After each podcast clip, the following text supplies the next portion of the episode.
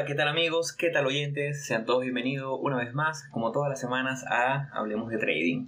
Eh, mi nombre es José Pérez, soy uno de sus presentadores y hoy me acompañan, como todas las semanas, Jeffrey Paredes y Arturo López. ¿Cómo están, muchachos? Hola a todos, bienvenidos. ¿Cómo estás, Arturo? ¿Cómo estás, José Ramón? ¿Todo bien? Hola, José. Hola, Jeffrey. Bienvenido nuevamente. Excelente. Bueno, eh, en el episodio de hoy estaremos hablando un poquito sobre los indicadores técnicos como en esta parte de este seriado de, episodios en los cuales hemos decidido tocar un tema, los temas un poquito más técnicos. ¿no? Eh, hoy hablaremos un poco sobre los indicadores que son más usados, de los más comunes, como son el RSI y el MACD. son dos de los indicadores de la individuales y la combinación de ellos son de los más usados por los principiantes cuando comienzan en este mundo. Y tocaremos puntos como qué es el RSI, qué es el MACD, qué nos dice, cómo nos, qué nos indican estos indicadores, cómo usarlo qué son las divergencias, las diferencias entre ambos, eh, un poquito las configuraciones básicas con lo que ellos vienen predeterminadamente y al final nuestro acostumbrado debate eh, sobre el episodio de hoy. Primero que nada, y ya que esta es una parte un poquito más técnica, eh, en nombre de, de, mis compañeros y yo queremos recordarles que lo que se dice y se comparte en este podcast es de manera informativa y de manera educacional. Por lo tanto, no existen ni estaremos dando ningún tipo de recomendación para comprar o vender activos financieros. Eh, y bueno, para ya arrancar, quisiera que comencemos con la parte, bueno, ustedes se preguntarán qué es RSI, qué es MACD. Son indicadores, como ya hemos hablado en otras oportunidades, de indicadores como las medias móviles. Este es otro tipo de indicador. Y aquí quisiera que uno de mis compañeros me eche una mano sobre esa definición más o menos básica de, por ejemplo, qué es el RSI, para comenzar. Ok, bueno, ahí voy a tomar la palabra. Antes de tomar la palabra, sí quisiera recordarles que nos sigan en nuestras redes sociales, si es que aún no nos siguen, si es que es primera vez que nos escuchan. Eh, por supuesto que tengan interacción con nosotros, nos den like, den follow, que esa es la manera de apoyarnos. Y bueno, las redes sociales son las siguientes. En Instagram tenemos arroba hablemos.de.trading para interacciones en el correo, cualquier feedback que quieran tener, consulta, eh, ya varios de, que se siente súper chévere, varios de los, de, los oyentes nos han preguntado cosas del, o material o nos han pedido material y se le hemos pasado sin problema por correo, que es correo.ht.gmail.com y en Twitter arroba hablemos trading. Entonces, si es primera vez que nos escuchan, por favor síganos, que esta es la manera de, de apoyarnos y, y, obviamente motivarnos y, y y así se va haciendo un poco más amena el, el, desarrollo de este proyecto. Ok, entonces para empezar, el RSI. El RSI, de hecho, sí quisiera antes de entrar en definición comentar que creo que todos, porque me parece que José Ramón, no sé si Arturo, sí pasamos por estos indicadores previamente porque son indicadores bastante representativos o bastante visuales que nos ayudan a, tratar de entender o, tener una idea de cómo está reaccionando el mercado en tiempo real. Entonces, sí son indicadores por los que muchos de nosotros pasamos. Y bien, si tenemos totalmente claro lo que quiere o, lo que el objetivo del indicador o no, muchos pasamos por ahí. Yo personalmente eh, lo utilicé, sí, no sé si, si llegó a ser efectivo en aquel momento, pero sí, sí, me, sí me gustaba, me sentía un poco cómodo con la manera en la que, en la que me iba apoyando con estos indicadores. Ahora, el RSI. El RSI vendría a ser un indicador técnico del, de momentos del mercado. Esto va a ir oscilando a medida que va pasando el tiempo. Y básicamente lo que hace es comparar la cantidad de ganancias recientes con la cantidad de pérdidas recientes y busca una lectura o te va a dar una lectura de si la acción está en un momento de sobrecompra o sobreventa. Este indicador va a tener un rango de 0 a 100, en donde el rango de sobrecompra va a estar cuando está llegando a los 70, a los 70 y el rango de sobreventa cuando está por debajo de los 30. Y un punto medio de 50, que este punto medio se puede tomar como punto de referencia o inicio de una tendencia. Ahora, eh, bastante de la información que estoy, acá, que estoy dando acá ojo, no solamente eso lo pueden buscar en cualquier lado, pero sí me, sí me apoyé en, en, el libro de un trader que lo hemos comentado acá varias veces, que es Steve Burns. Y él, él basa su estrategia en, en la, o, tiene una base fuerte de su estrategia en el uso de varios indicadores. El del capítulo anterior, que si no lo han escuchado, escúchenlo, que es de Moving Average. Y lo que son los RSI y MACD, que lo vamos a tocar más adelante. Ahora, eh, como bien dijiste, el episodio anterior fue de Moving Average, mes móviles, que creo que, que, es el indicador número uno en el mundo por todos. Todo trader usa, aunque sea una, una media móvil. Como tú dijiste, en efecto, no sé si Arturo, pero yo sí pasé por, por MACD, por RSI. Lo que tú dices me parece súper acertado. Son indicadores muy visuales, son indicadores que al verlos son fáciles de entender y también creemos que lo entendemos y no hemos, no hemos indagado propiamente en qué representa, qué nos indica, cómo usarlo. Eh, yo también pasé por otros indicadores como estocásticas y, otros. Pero bueno, esto dos lo, decidimos comentar el día de hoy por eso, por lo primero lo, meramente fácil que son de entender y lo visual.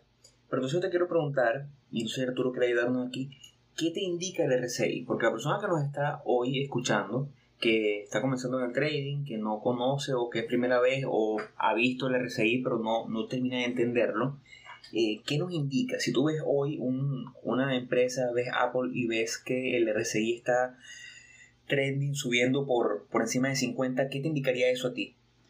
Bueno, así, así como, como lo estuvieron comentando, claro, el, el tema del, del, RSI y el RSI y el MACD eh, son ambos indicadores técnicos que son, son bastante utilizados por muchos traders y, y realmente yo también, así como ustedes pasaron por, por en utilizarlos, yo también los utilicé. Eh, realmente el, el, RSI lo que te va a indicar es la fuerza, fuerza relativa de la de la acción. O sea, si la acción va, vamos a decir que tú ves la curva del RSI va con una pendiente positiva, lo que te está diciendo es que la, acción está subiendo con una fuerza relativa bastante grande.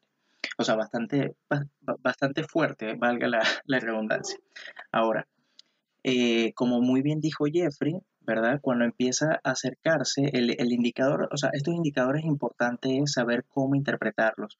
Y más allá de saber, la, eh, o sea, eh, está bien conocer la fórmula matemática y conocer exactamente qué es lo que, lo, que nos está indicando, pero es, más importante es cómo interpretarlo para, a la hora de, tu análisis.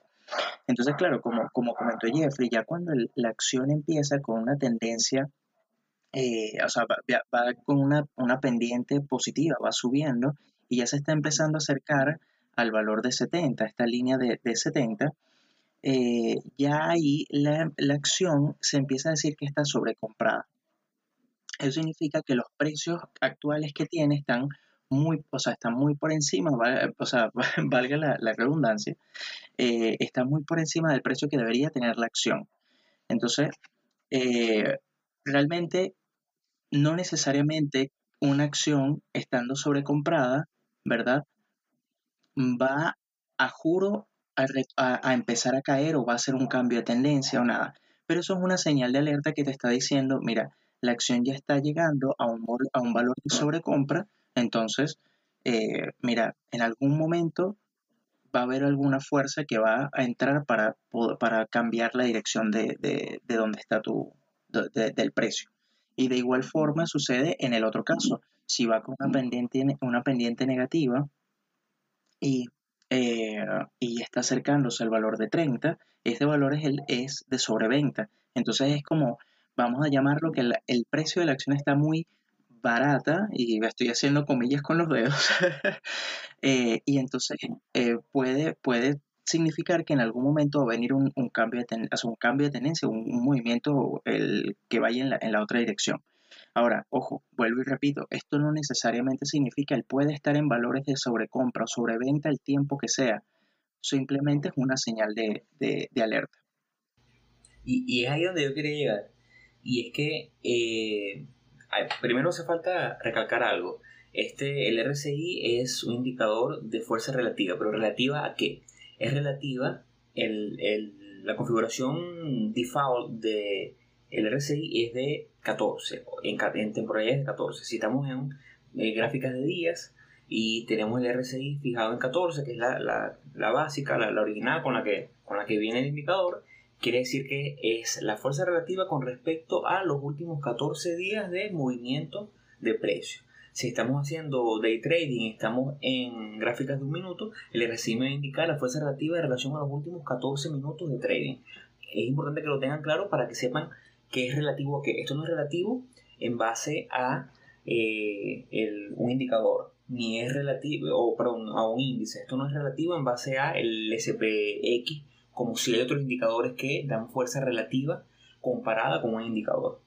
Entonces, bueno, eh, como les venía diciendo, ahí ya ahora tocando el punto de cómo usarlo y hablando de lo que de lo que comentaba Arturo sobre los valores de sobrecompra, valores de sobreventa y el hecho de que en muchas oportunidades vemos cómo eh, podemos estar en sobrecompra, en sobreventa por mucho tiempo. Creo que uno de los errores iniciales es creer que cuando el, el, el RSI está por encima del 70, nos indica sobre compra y es el momento de vender desesperadamente. Y yo creo que todos eh, fuimos víctimas de, esto, y corrígeme si me equivoco, que queríamos que bueno, el momento o, el santo grial es el momento en el cual compras cuando está por debajo de 30, porque no puede seguir bajando porque ya está muy bajo o muy sobrevendido con relación a, al, precio pasado. Eso es un error eh, conceptual. Y hay gente que, como Steve Burns es uno de ellos, que utiliza este, este, este indicador de una manera un poco distinta a lo que la gente cree o lo que es el, el, el common wisdom, que es que cuando el precio está por encima de 55 o rompe por encima de 55, lo ven como un punto, eh, digamos, de, de fuerza y de momentum como para entrar. Y que cuando rompe por encima de 70 no es que es el momento de vender, sino que es un momento en el cual hay un momentum, valga redundancia, muy fuerte que puede seguir el movimiento de la acción por días, por minutos, depende de dónde sea la temporalidad. Entonces mi pregunta para ustedes es, ¿fueron víctimas de, esto, de creer que el santo grial era vender cuando estaba en 70 y comprar cuando estaba en 30? ¿Y cuál es la manera correcta, si bien no somos dueños de la verdad, cuál es la manera correcta según ustedes de aplicar el RSI como indicador? Yo, sinceramente, yo no, eh, es que en ningún momento utilicé el RSI por sí solo, yo cuando utilicé el, el, RSI lo utilicé en conjunto con el MACD y yo creo que me estoy adelantando un poco al, al, tema, eh, pero yo siento que la, mejor forma de utilizarlo, ¿verdad? O sea, una buena forma es cuando hace los cruces a, eh, al, al, punto de 50, ese momento que tú estás diciendo, ese, ese cruce a la línea 50 eh, es una buena forma de utilizarlo y ya cuando está en valores de sobrecompra y sobreventa, si en dado caso eso lo juntas con alguna zona de soporte, lo juntas con algún patrón técnico, lo juntas inclusive con el MACD, te puede dar una buena, o sea, puede ser según la estrategia de cada persona una buena estrategia para, para, para tomar una operación. Pero yo sí pienso, y de verdad que es algo bastante personal, el RSI por sí solo no me da a mí un valor de entrada o un valor de salida. Y yo creo que en ningún momento caí en esa, en esa trampa de, porque nunca lo utilicé solo, entonces no caí en ese, en ese desespero de, comprar cuando está en, sobre, eh, en sobreventa y, vender cuando está en sobrecompra. Ahora, ¿puedes rapidito ejemplificarme cómo sería para ti en, base a un, a un, soporte, a una resistencia y el RSI? Ejemplifica cuál sería la forma ideal, digamos, de usarlo. Digamos, una resistencia siendo rota con un RSI subiendo por encima de 50. O sea, sí, sí, totalmente. Inclusive hasta, en hasta o sea, eso sería, sería también, eso sería un muy, muy buen caso, o sea, un muy buen ejemplo de que esté, esté acercándose a una zona de, resistencia, ¿verdad? Y está subiendo y, y, rompe la resistencia cuando, o sea, ya, ya, eh, ya cuando cruzó la, esta, la pendiente, cruzó el valor de 50, eso, es un, eso también es una buena estrategia e inclusive también se está llegando, ya pensando, pensando ahora a, eh, igual a, comprar al largo, si está llegando a una zona de, soporte, ¿verdad? Y empiezas a ver que el, que el, que el RSI te está mostrando que hay, eh, o sea, que está, muy, que está muy sobrevendida la, la acción, eh, junto con otros junto con otros parámetros porque yo no yo no consideraría tomar una entrada así eh, um, eso también te podría te podría dar un valor para, entrar al, largo. O sea está llegando a una zona de soporte eh, ves que el RSI empieza a darte valores de, de, sobreventa Y entonces ya, como, como yo dije, o sea, es, es, una señal de alerta, realmente no, no te está indicando, o sea, no necesariamente es así, pero es como, vamos a decir, otro valor de confirmación, al igual que en el otro caso. Si está llegando a una zona de resistencia y el valor está muy sobrecomprado, o sea, si, si el RSI te indica que está sobrecomprada la acción, también podrías plantearte en dado caso una estrategia al corto. Ojo, igual como, vuelvo y lo repito, eh, yo no, o sea, yo siento que estos serían como ejemplos, pero yo no tomaría una decisión únicamente basándome en el RSI y en el y en la zona de resistencia porque no es mi estrategia. Ahora, Jeffrey, quisiera escuchar tu opinión. Ok, bueno, ve, yo por ese lado sí, sí tengo algo que, que rescatar que, que, me pareció bastante importante del libro de Steve Burns, de, se llama Moving Average 101. Moving Average 101. Si bien el foco principal del libro son los Moving Average, él utiliza mucho el MACD y el RSI para apoyarse en su estrategia, como dijo Arturo, como un elemento de confirmación. Y en este libro, no recuerdo en qué capítulo era, pero sí mencionaba ya bastante, casi al final, igual el libro no es largo, eh, casi al final, él comentaba que el RSI no es recomendable utilizarlo como un indicador standalone o utilizarlo por sí solo, como estaba diciendo Arturo, sino que debe utilizarse como un elemento de confirmación apoyado con, otros, eh, con otras herramientas. Y en este caso, él hablaba de que, ok, utiliza el MACD y en los Moving Average, los cruces de, de Moving Average, según sea tu estrategia. También comentaba algo bastante importante que era que desde su punto de vista o la estrategia que él eh, estaba explicando, el RSI es más recomendable utilizarlo en mercados lateralizados, que no es muy efectivo cuando tienes eh, altos, eh, o sea, cierres de precio más altos que los anteriores, lo que son higher highs o lower lows. ¿Por qué? Porque, como lo comentó Arturo y como lo comentó José Ramón, el RSI puede estar en niveles de sobreventa o de sobrecompra por periodos indeterminados, o sea, por largos periodos. De hecho, lo utilizan mucho los trend followers. Él mencionaba ahí que Marty Schwartz eh, utiliza mucho los moving average y Paul Tudor Jones. ¿Qué sucede? Eh, cuando son movimientos que tienen pendientes muy pronunciadas, no te va a servir mucho el, el RSI. Vas a tener este, el, el MACD en un momento de sobrecompra por periodos muy largos, como es el ejemplo. En este momento estaba revisando el, el Bitcoin. El Bitcoin está en sobreventa desde septiembre. Y eso no quiere decir que lo hayas tenido que vender. O sea, literal desde septiembre está en sobreventa, está en niveles de 70 y 80. Esto lo que te está indicando es que hay un momento muy fuerte y debes respaldarlo con otros indicadores. Otra cosa que comentó Arturo que era importante, que obviamente cuando está por encima de 50, y que Marty Schwartz lo comentaba, si está por encima de 50, eh, tú compras. Si está por debajo de los 50, tú vendes, punto. No hay, no hay mayor discusión. Y en una entrevista que le hacían a, a, este Steve, que se y que se repite también en el caso de los MACD, que vamos a tocar más adelante, eh, le preguntaban, ok, ¿cómo haces cuando son movimientos que están muy lateralizados, que están subiendo y bajando y todavía, o sea, que tienes una confirmación de, los otros, de tus otros indicadores?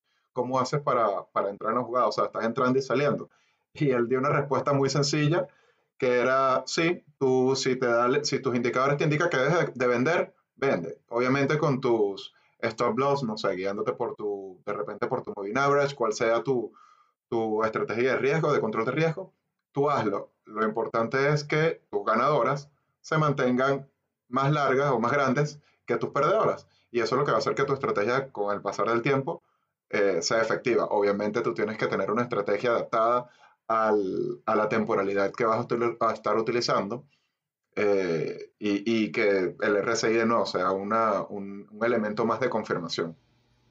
Bueno, yo creo que una de las cosas que hay que rescatar de, todo esto es que eh, me vino a la mente cuando estuvimos hablando de, como comentabas ahorita, el tiempo que puede estar, por ejemplo en este caso de Bitcoin, cómo puede estar en sobreventa o sobrecompra por mucho tiempo. Y me viene a la mente una frase que compartimos recientemente, hace unas semanas en nuestro, en nuestro Instagram.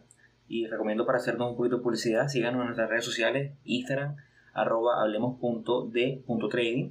Y compartimos una frase de, del economista Keynes diciendo, el mercado puede permanecer irracional más tiempo que tú puedes permanecer solvente.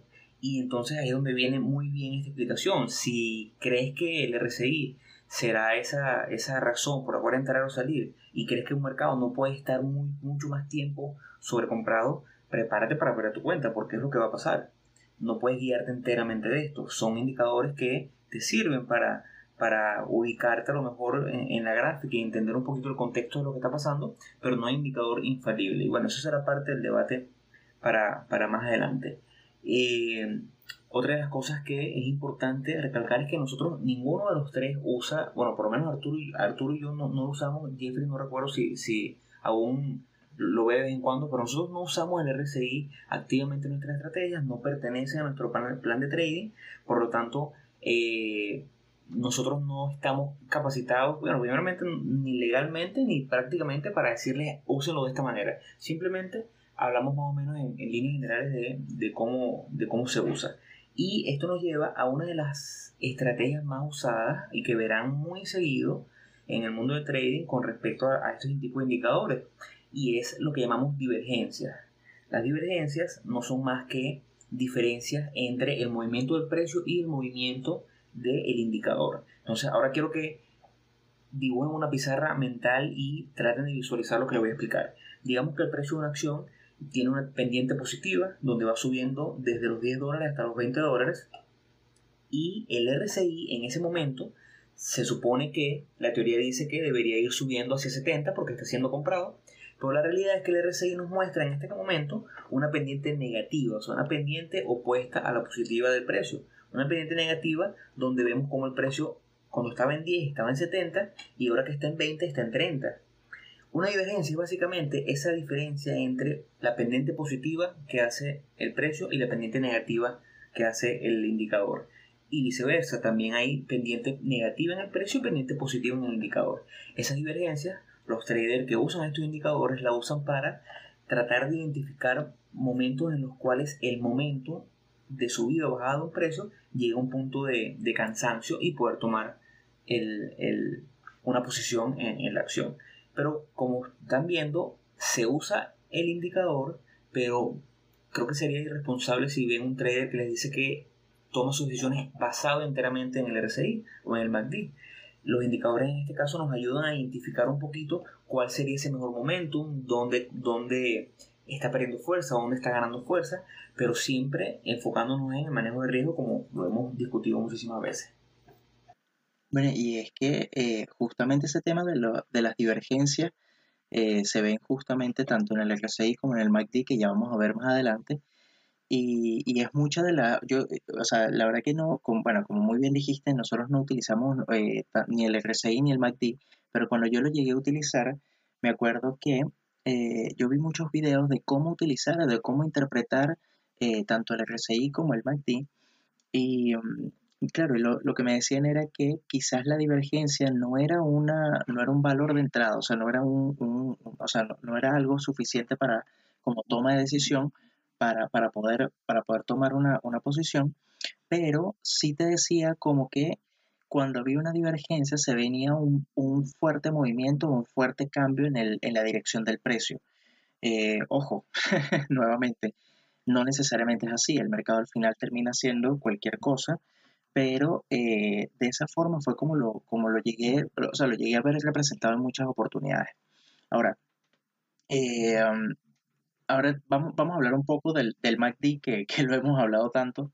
Este, um, eh, Jeffrey, ayúdame un poco con la, con, con la definición del, del MACD. Ok, bueno, primero, obviamente si escucharon nuestro episodio de medias móviles, se les va a hacer un poco más fácil entender o asimilar la información, puesto que el MACD se basa en medias móviles. El MACD es un, indicador técnico que busca medir momentums en el precio del mercado de una acción. Consiste en la convergencia o divergencia de dos eh, líneas de medias móviles en una gráfica que, normalmente va a estar eh, agregada o, por fuera del gráfico que estamos teniendo. Estas medias móviles se, unas se sustraen y después hay una de menor o, de mayor reactividad que va a ser la que va a estar realizando los cruces. Entonces, a ver, dando este preámbulo que quizás suena un poco abstracto, vamos a entrar en, eh, a más detalle.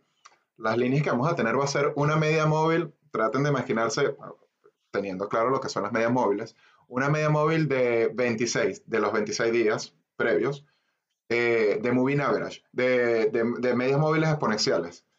También tenemos la de 12. Entonces, ¿qué sucede? El resultante de las medias móviles de, de 26, a este resultante se le va a sustraer la media móvil exponencial de 12. Esto te va a dar otra media móvil que va a ser la que se va a utilizar en, el MACD. Esta va a ser nuestra primera línea, la que va a tener un movimiento menos pronunciado. Y, se le va a adicionar a esta gráfica una media móvil exponencial de 9 días. Esta va a ser la que va a estar eh, moviéndose con más frecuencia porque va a ser más reactiva, tiene menor, tiene menor temporalidad.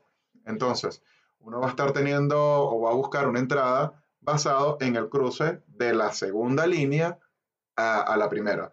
Si lo cruza, si hay una convergencia, va a ser, eh, puede ser indicativo de un nuevo inicio de, tendencia y cuando estas se van alejando, eh, eh, representa o puede representar una tendencia más marcada que va a ir llevando con el tiempo. Entonces, básicamente va a ser momentos o puntos de cambios de tendencia que nuevamente, como lo hemos comentado en el episodio, lo ideal es que se utilice como complemento de otros, de otros indicadores técnicos para poder tomar una decisión. O sea que básicamente yo pudiera eh, en la gráfica de precio, porque hay que recordar que el MACD, y bueno, es, un comentario rápido, el MACD, eh, básicamente MACD, es el acrónimo de eh, Moving Average, medias móviles, convergencia, divergencia. Entonces, te pregunto, Jeffrey, ¿es posible que yo simplemente en mi gráfica de precio incluya una media móvil de 26 y una de 12 y ya básicamente esa relación entre ellas dos sea el MACD.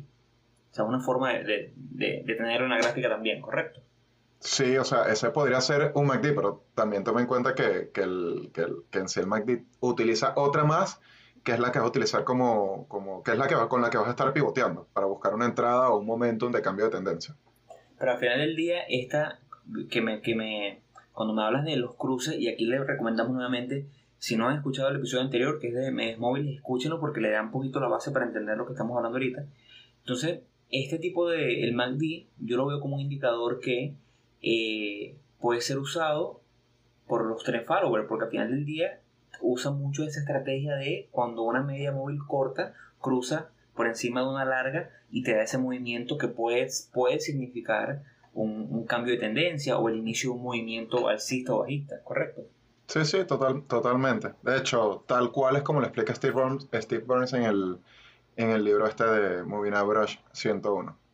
Ahora, el, el MACD también, aparte de estas líneas de convergencia y de divergencia, eh, tiene también como una especie de histograma en la parte de atrás. ¿Qué significa ese, ese histograma? Bueno, sí, en efecto, en el indicador, muchísimas.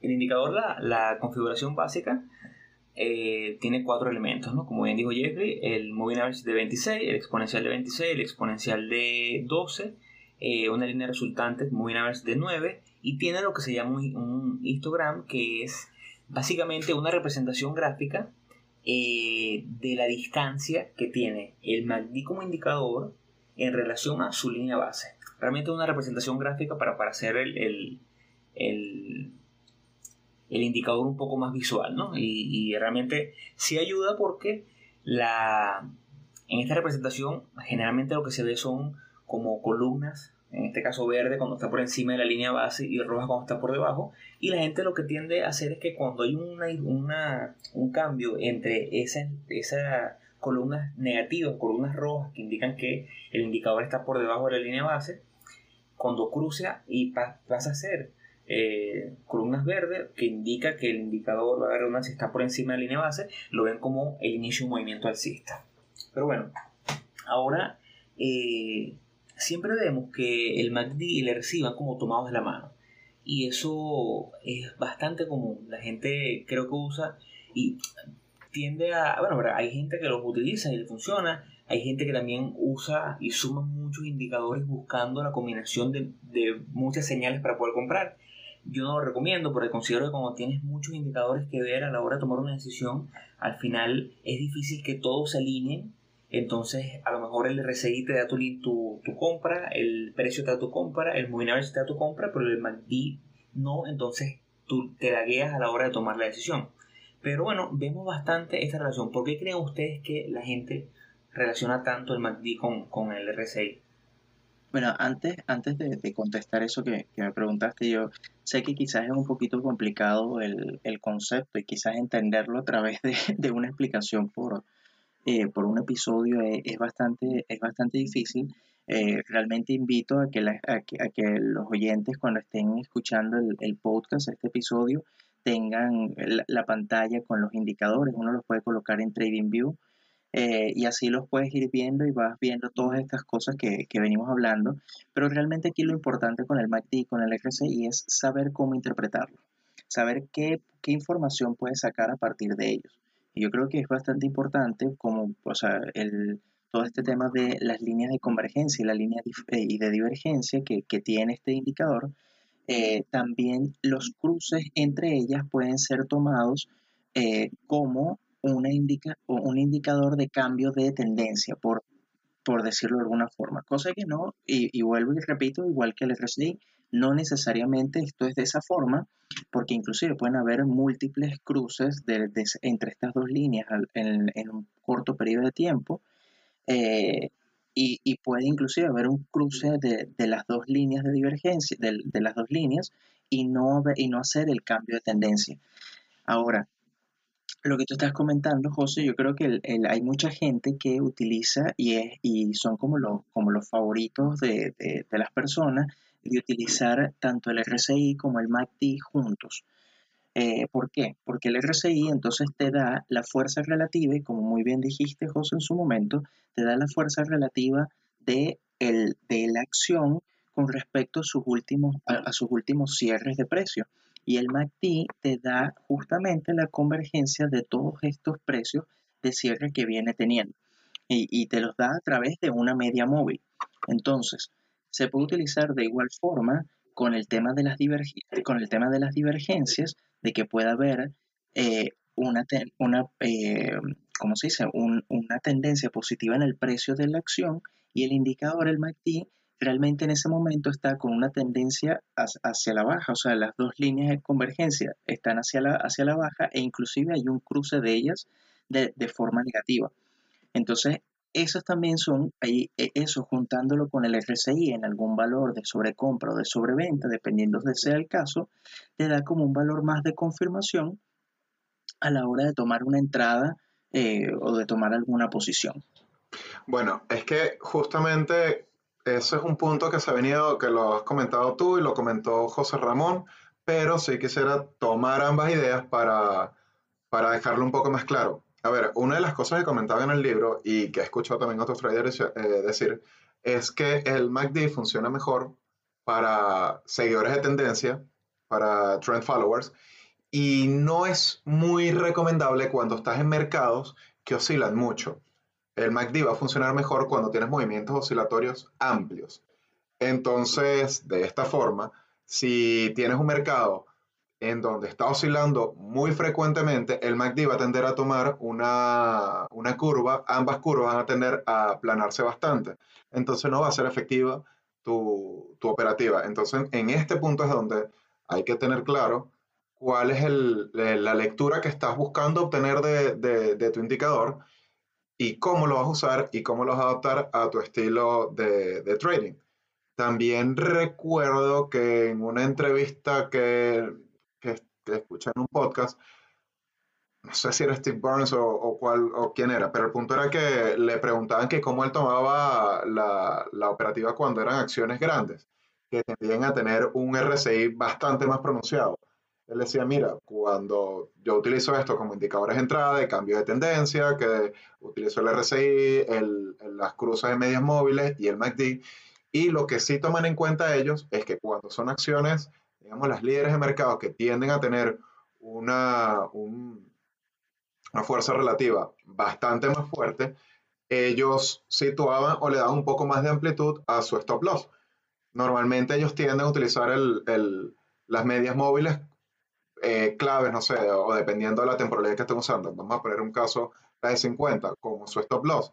Entonces, de repente la de 5, que, que es un buen indicador de momento, cruzó fuertemente, obviamente va a estar muy disparada la, el RSI y esta, y esta misma media móvil de 5.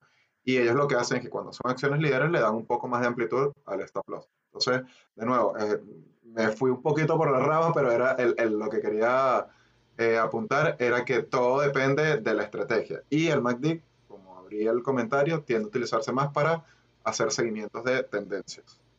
Totalmente. Es que yo creo que es importante que la gente entienda que no hay indicador infalible y no hay estrategia infalible. Por lo tanto, es importante que aprendamos, independientemente de la estrategia, aprendamos a identificar en qué mercado estamos operando.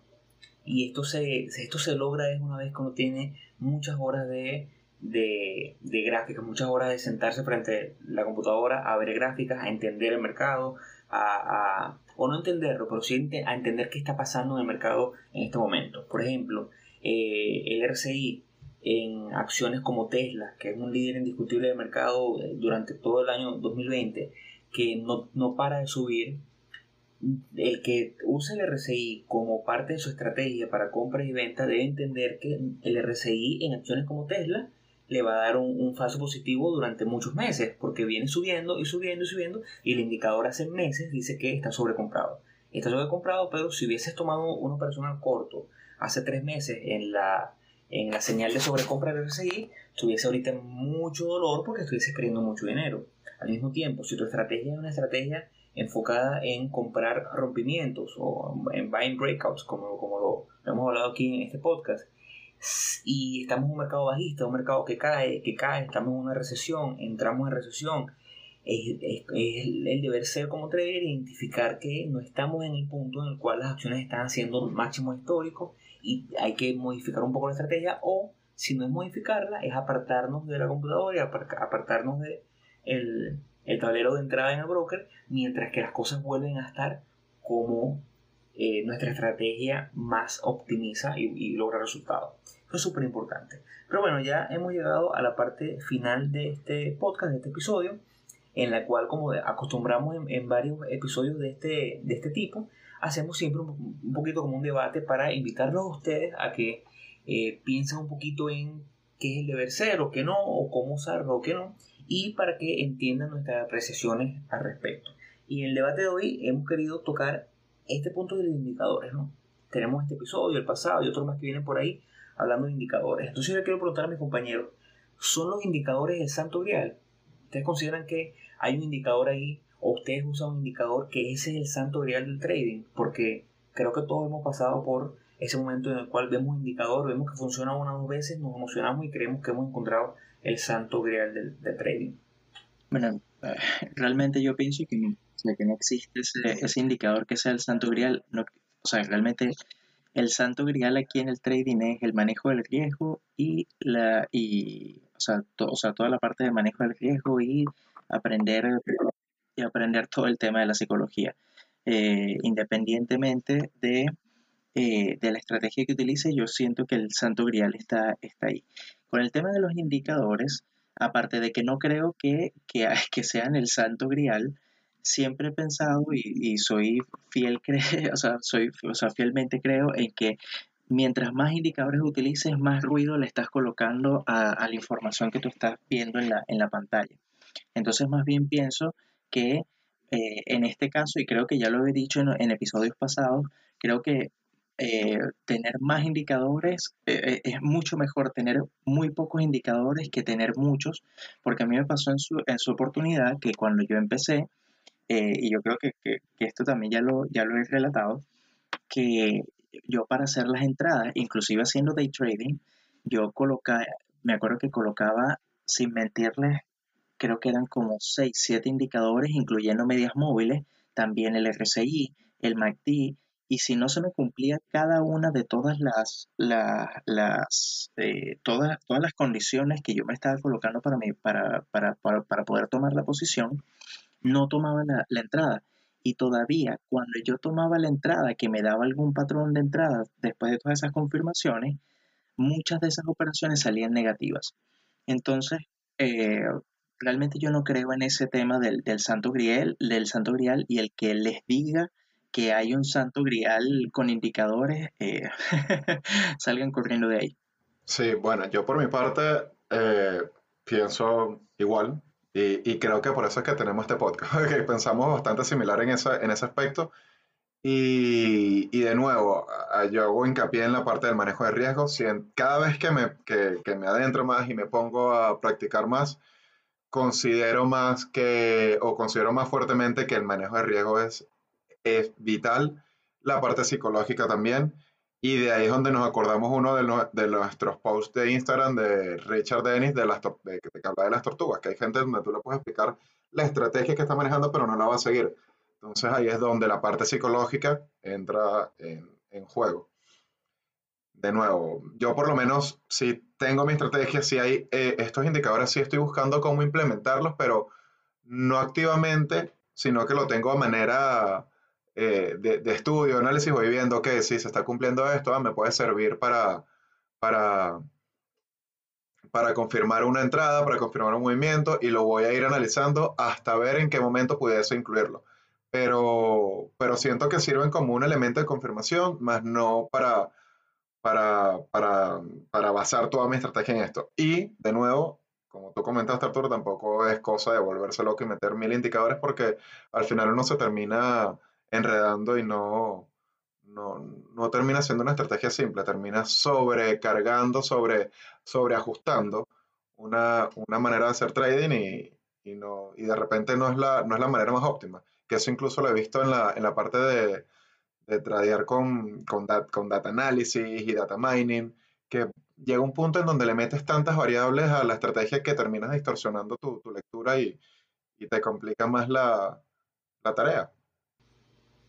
Totalmente, totalmente. Yo creo que, que si algo debe rescatar las personas, pasa que bueno, al final del día cada quien pasa por su curva de aprendizaje y por más que uno trate eh, y seguimos en nuestro, nuestra finalidad con este podcast de que ustedes acorden esa, curva de aprendizaje al máximo y, y, vayan al grano en las cosas, pero la gente termina pasando por su, por su etapa y, y pasan por todo eso de cinco indicadores, seis indicadores, y bueno, pero yo quiero rescatar algo importante y es que ustedes siempre nos escuchan aquí hacer referencia a grandes traders, a grandes figuras del mundo de inversión y del trading y es porque eh, nos hemos dado la tarea de estudiar a estos personajes, a, gente como Paul Jones, a, a Stanley Druckenmiller, a Warren Buffett, personas que ya lograron el éxito, personas que eh, gracias a la gran cantidad de, de documentos y libros que hay disponibles podemos entender cómo fueron sus inicios, podemos entender cuáles fueron sus errores y tratar un poco de aprender de su experiencia. Entonces,